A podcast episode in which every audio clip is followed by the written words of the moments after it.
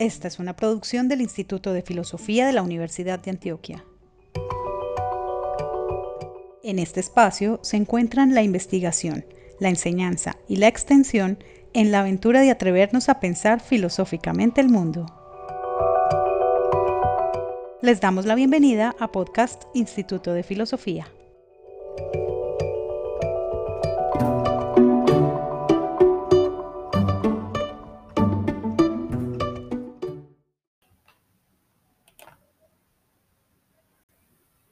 No hallarás otra tierra ni otro mar.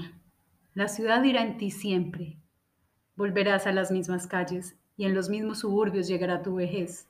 En la misma casa encanecerás. Pues la ciudad es siempre la misma. Otra no busques, no la hay. Ni caminos ni barco para ti. Fragmento del poema La ciudad de Constantino Cavafis. Bienvenidas y bienvenidos. Dedicamos este ciclo de reflexiones a diversos apuntes y comentarios sobre la ciudad, ese espacio habitual de tránsito y movimiento continuo donde se manifiesta al desnudo la velocidad del mundo contemporáneo. La ciudad es una reunión de rostros para la convivencia, en ocasiones para el rechazo, un lugar de encuentro donde se hace visible la diferencia, pero también donde emerge el caos y el deterioro. Entre sus contrastes y contradicciones, creemos que es preciso recorrerla dimensionarla y asumirla para el pensamiento y la creación.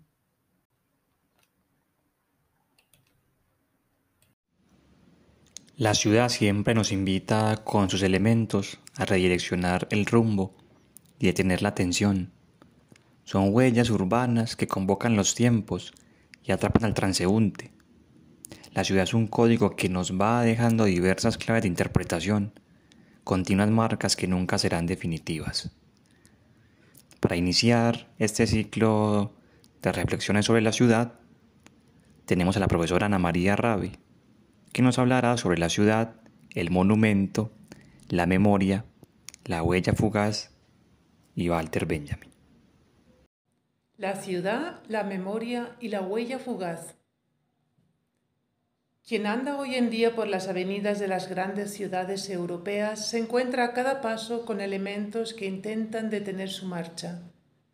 Llamadas, advertencias, promesas tratan de irrumpir en el flujo cotidiano, atraer la atención e interrumpir el camino al lugar de destino donde el caminante tiene previsto cumplir su próximo objetivo uno de los miles de propósitos que llevan adelante el día a día de su vida, formado por un conjunto más o menos establecido de necesidades, intereses e obligaciones.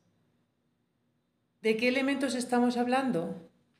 Podríamos caracterizarlos metafóricamente como huellas que otros hombres, individuos, grupos o colectivos del presente o pasado han dejado para atrapar al transeúnte en su red y para llevarle al lugar o terreno que les interesa. Hablando más en concreto, podemos pensar en todo tipo de publicidad que se encuentra en las calles, desde los grandes anuncios luminosos, las paredes publicitarias y los escaparates, hasta los carteles y panfletos, tanto los que persiguen fines económicos y mercantiles, como los que propagan ideas, personajes o lemas políticos y sociales. Todas estas huellas llamativas que se dejaron en el espacio urbano con una determinada intención recuerdan y a la vez prometen. Son signos que apuntan tanto al pasado, a algo que se conoce ya de alguna manera, un acontecimiento, una imagen, necesidad, emoción o idea, como al futuro, a algo que debe conocerse o cumplirse todavía, una experiencia, una visión, un ideal.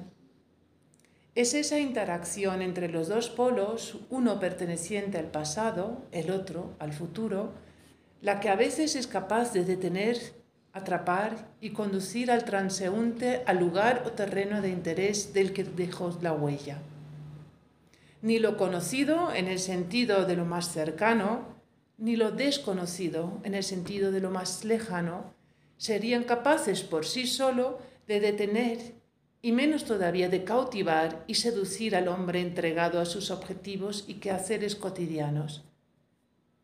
Lo mismo ocurre con los monumentos que se encuentran en las calles y plazas de la ciudad.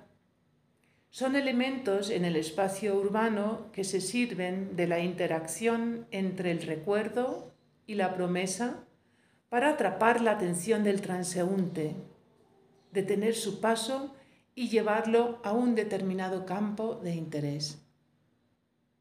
Las grandes ciudades están sembradas de monumentos que intentan formar al transeúnte inculcándole sus historias del pasado y sus visiones del futuro. Mas las ciudades cambian. Con el tiempo todo se va transformando. El régimen político, el sistema económico, la situación geopolítica del país, la vida laboral y social de la urbe, la mentalidad y las costumbres de sus habitantes. Y con ello también se altera el significado de los monumentos y la actitud que se toma hacia ellos.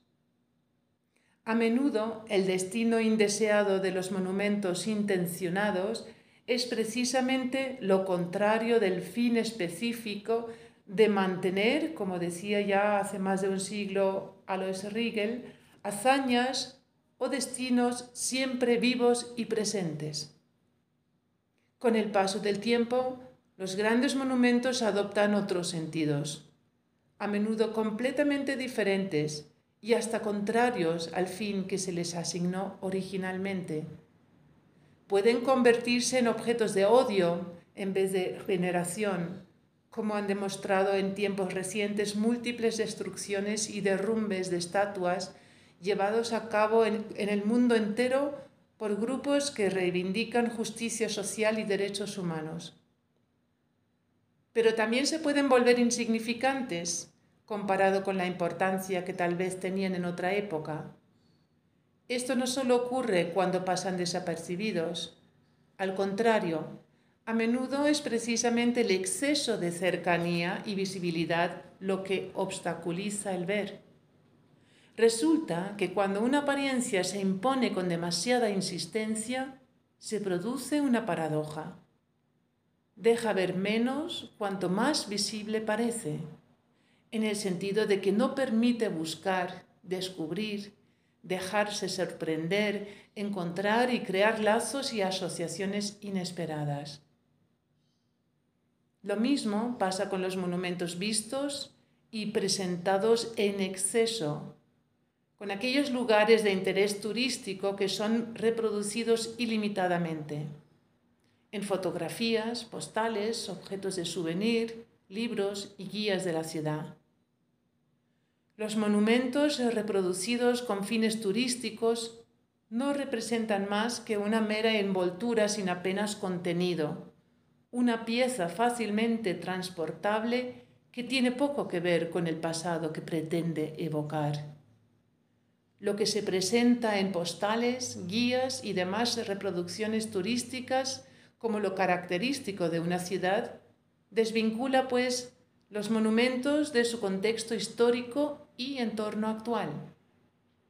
Lo que se ve en las reproducciones turísticas de los lugares de interés histórico no es nada nuevo, sino más bien algo conocido que existe también en otros sitios, algo que se ha visto ya en otra ocasión o que corresponde a las expectativas que se hayan podido tener. Ciertamente las historias de la ciudad se evaden continuamente y a la vez no dejan de manifestarse de mil maneras que superan lo que uno pueda conocer o esperar. Por eso, aunque se visiten, fotografíen y contemplen todos los monumentos conocidos, todas las plazas emblemáticas y vistas panorámicas de una ciudad, no se puede tener la seguridad de que se ha asomado siquiera por un instante la vida presente y pasada de la urbe y de sus habitantes. Para que pueda ocurrir, hace falta apartar la mirada de todas las apariencias que se imponen e intentar atrapar al vuelo lo que se sustrae de la vista. En otras palabras, hay que atenerse a aquello que, estando presente, lleva a sus espaldas, sin saberlo, lo ausente. Aquello que de pronto aparece se asoma inesperadamente y te mira de manera fugaz antes de desaparecer. Por tanto, para que se pueda ver de verdad e intuir lo que se sustrae de la vida y de la historia de una ciudad, hace falta responder a una mirada. Podríamos incluso decir con Walter Benjamin que solo vemos lo que nos mira. Lo que se esconde en la ciudad, sin embargo, solo se asoma y mira si se le da una oportunidad. Y eso requiere una determinada actitud y una disposición que permite atrapar huellas fugaces. Quedándonos con el mundo filosófico e imaginario de Walter Benjamin, el personaje más apto para atrapar huellas fugaces parece ser el paseante del tipo del flaneur. Este nombre hace alusión a una figura callejera que surgió en el París del siglo XIX. Sin objetivo ni destino, el flaneur deambula por las calles y preferentemente por los pasajes de la ciudad, sumergiéndose de vez en cuando entre las masas, pero nunca sin perder su ritmo individual, lento, dispuesto siempre a pararse y dejarse atrapar por una huella que le mira. A contratiempo con las masas que aparecen en las ciudades del siglo XIX y que van creciendo cada vez más, el flaneur anda despacio y capta rápido. Su callejeo distendido y a la vez atento le convierte según Benjamin, en un detective contra su voluntad. Igual que el artista moderno que intenta captar al vuelo las cosas y los momentos fugaces, el flaneur es una figura que vive al margen de las masas, incluso cuando se inserta en la muchedumbre, pues se resiste a adoptar el paso veloz de las masas, y ese quedarse atrás le hace ver huellas, huellas que conducen al crimen. La asociación del flaneur con huellas que conducen, indican o hacen presentir un crimen es frecuente en Benjamin. En un principio esta asociación choca. ¿Por qué la huella tiene que llevar a un crimen? ¿Por qué no puede conducir a una simple historia? Mas, ¿cómo ha de entenderse el crimen? ¿Cuál es su lugar y su función en la gran ciudad? El crimen es algo que irrumpe en la maquinaria de la metrópoli.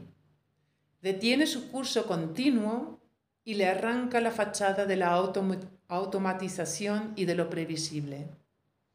En su lugar aparece lo discontinuo, lo desconocido, la duda, el choque, el abismo. Si se entiende el crimen de esta manera, la huella que el flaneur atrapa al vuelo con sagacidad criminalística, como dice Benjamin, aquella huella que lleva al crimen, le dispensa de la falsa ilusión tanto de la ciudad máquina en la que se mueven perfectamente insertadas las masas siguiendo el tiempo lineal con su lógica causal, como la ilusión de la ciudad monumento fijada, inmóvil, insertada en una repetición constante. Aquello que se interpreta como huella de un crimen abre con la sospecha que lo acompaña de pronto en el presente una dimensión del pasado, esto es, una historia abierta, sin resolver, y con ello también la dimensión del futuro inmediato, la demanda de buscar vías para contar la historia ocurrida. Desde luego es difícil hallar las huellas de las historias abiertas que se esconden camufladas en el presente. Como las huellas del crimen encubierto, desaparecen entre la muchedumbre de la metrópoli. Para descubrir huellas con sus respectivas historias hace falta, pues, bajar ir hacia abajo. Esto es precisamente lo que hace el escritor alemán Franz Hessel, autor del libro Paseos por Berlín, que en opinión de Walter Benjamin recuperó el teatro imprevisible del flaneo, siguiendo el recuerdo como musa que va bajando por las calles. El ir hacia abajo es la actitud contraria a la contemplación inmóvil desde abajo exigen las grandes estatuas ecuestres que el último emperador prusiano-alemán, Guillermo II, Wilhelm II, sembró en honor a los reyes prusianos y sobre todo a sí mismo por toda Alemania. Los monumentos de los reyes, desde luego, no están hechos para la mirada de los niños. Estos no se dejan manipular tan fácilmente. En vez de alzar la vista y reproducir en la mente la idea gloriosa que el monumento y su copia quieren transmitir, empiezan a entretenerse con detalles. Quizás se detienen más con el zócalo que con la figura victoriosa que se levanta sobre él. Y finalmente lo llenan todo de vida, sueños y deseos. A este respecto es interesante señalar cómo comienza Benjamin sus recuerdos de infancia de un Berlín de principios del siglo XX. El lema que antepone a la obra es una alusión a uno de los monumentos más emblemáticos de la capital alemana. Se trata de la columna de la victoria, la Siegessäule. ¿Cómo se refiere Benjamin a ella en su lema? Dice, oh, columna triunfal tostada, con azúcar de invierno de los días de la infancia.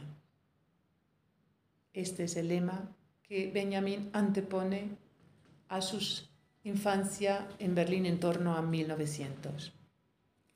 La solemne columna, creada para ser admirada, contemplada y reproducida a distancia, se convierte en algo no solo tangible, sino incluso comestible. En el recuerdo de Benjamin obtiene, pues, el color marrón y el dulce sabor de las pastas que niños y adultos comen en Alemania en tiempos navideños. Pero volvamos a la huella no intencional que abre la sospecha del crimen.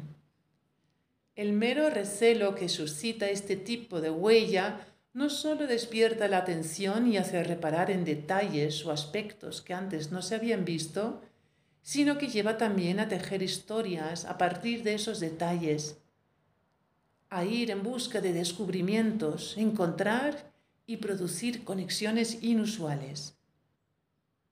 De nuevo, en el libro Infancia en Berlín hacia 1900, nos percatamos de que es el niño quien conoce la promesa, esto es, el enorme potencial significativo que se halla en la huella captada al vuelo. En el texto Accidentes y Crímenes, que forma parte de ese libro, Dice Benjamin. La ciudad me los prometía cada mañana de nuevo y por la noche quedaba debiéndomelos. Cuando ocurrían, desaparecían tan pronto como yo llegaba al lugar de los sucesos, al igual que los dioses que solo disponen de un instante para los mortales.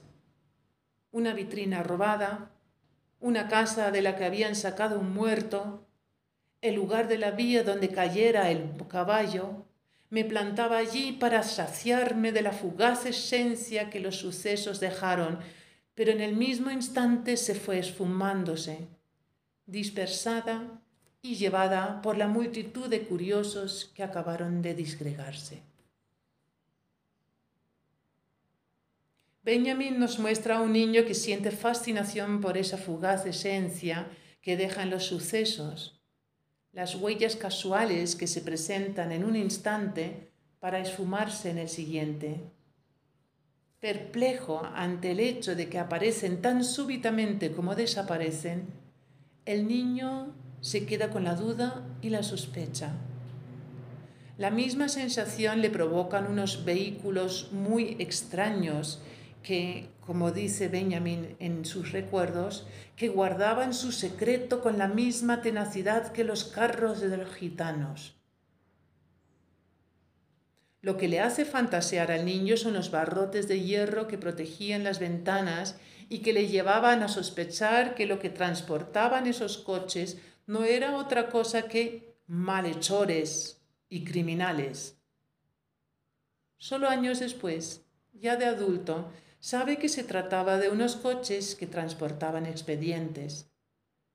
Los misteriosos vehículos con los presuntos criminales, los puentes y ríos con sus supuestas historias de suicidios, los posibles sucesos no muestran su cara al niño. Como resalta Benjamin en el mismo texto, todos estos actos se mantenían tan lejos de mí como los guerreros de piedra del Museo de Pérgamon. No importa que los actos queden tan lejos del niño como las estatuas gigantescas y los demás monumentos de la ciudad. Lo importante es seguir buscando, pillando y vislumbrando huellas fugaces para seguir tejiendo historias. ¿Quién sabe qué crímenes, peticiones, injusticias o ilusiones estaban de hecho guardados en los expedientes que se transportaban en los vehículos?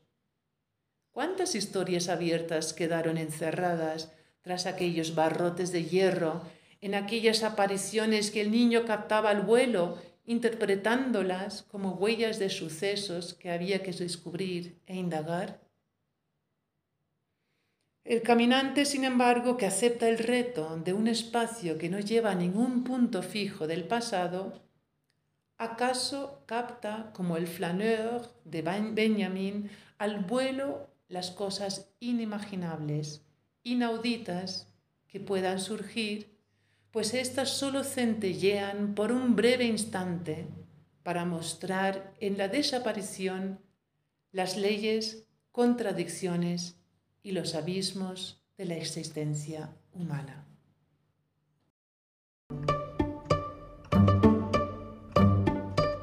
Esta fue una producción del Instituto de Filosofía de la Universidad de Antioquia. Síganos en redes. Nos encuentran en Facebook como Instituto de Filosofía, en Twitter arroba filosofía y en Instagram Instituto de Filosofía UDA. Los esperamos en nuestro próximo podcast. Hasta pronto.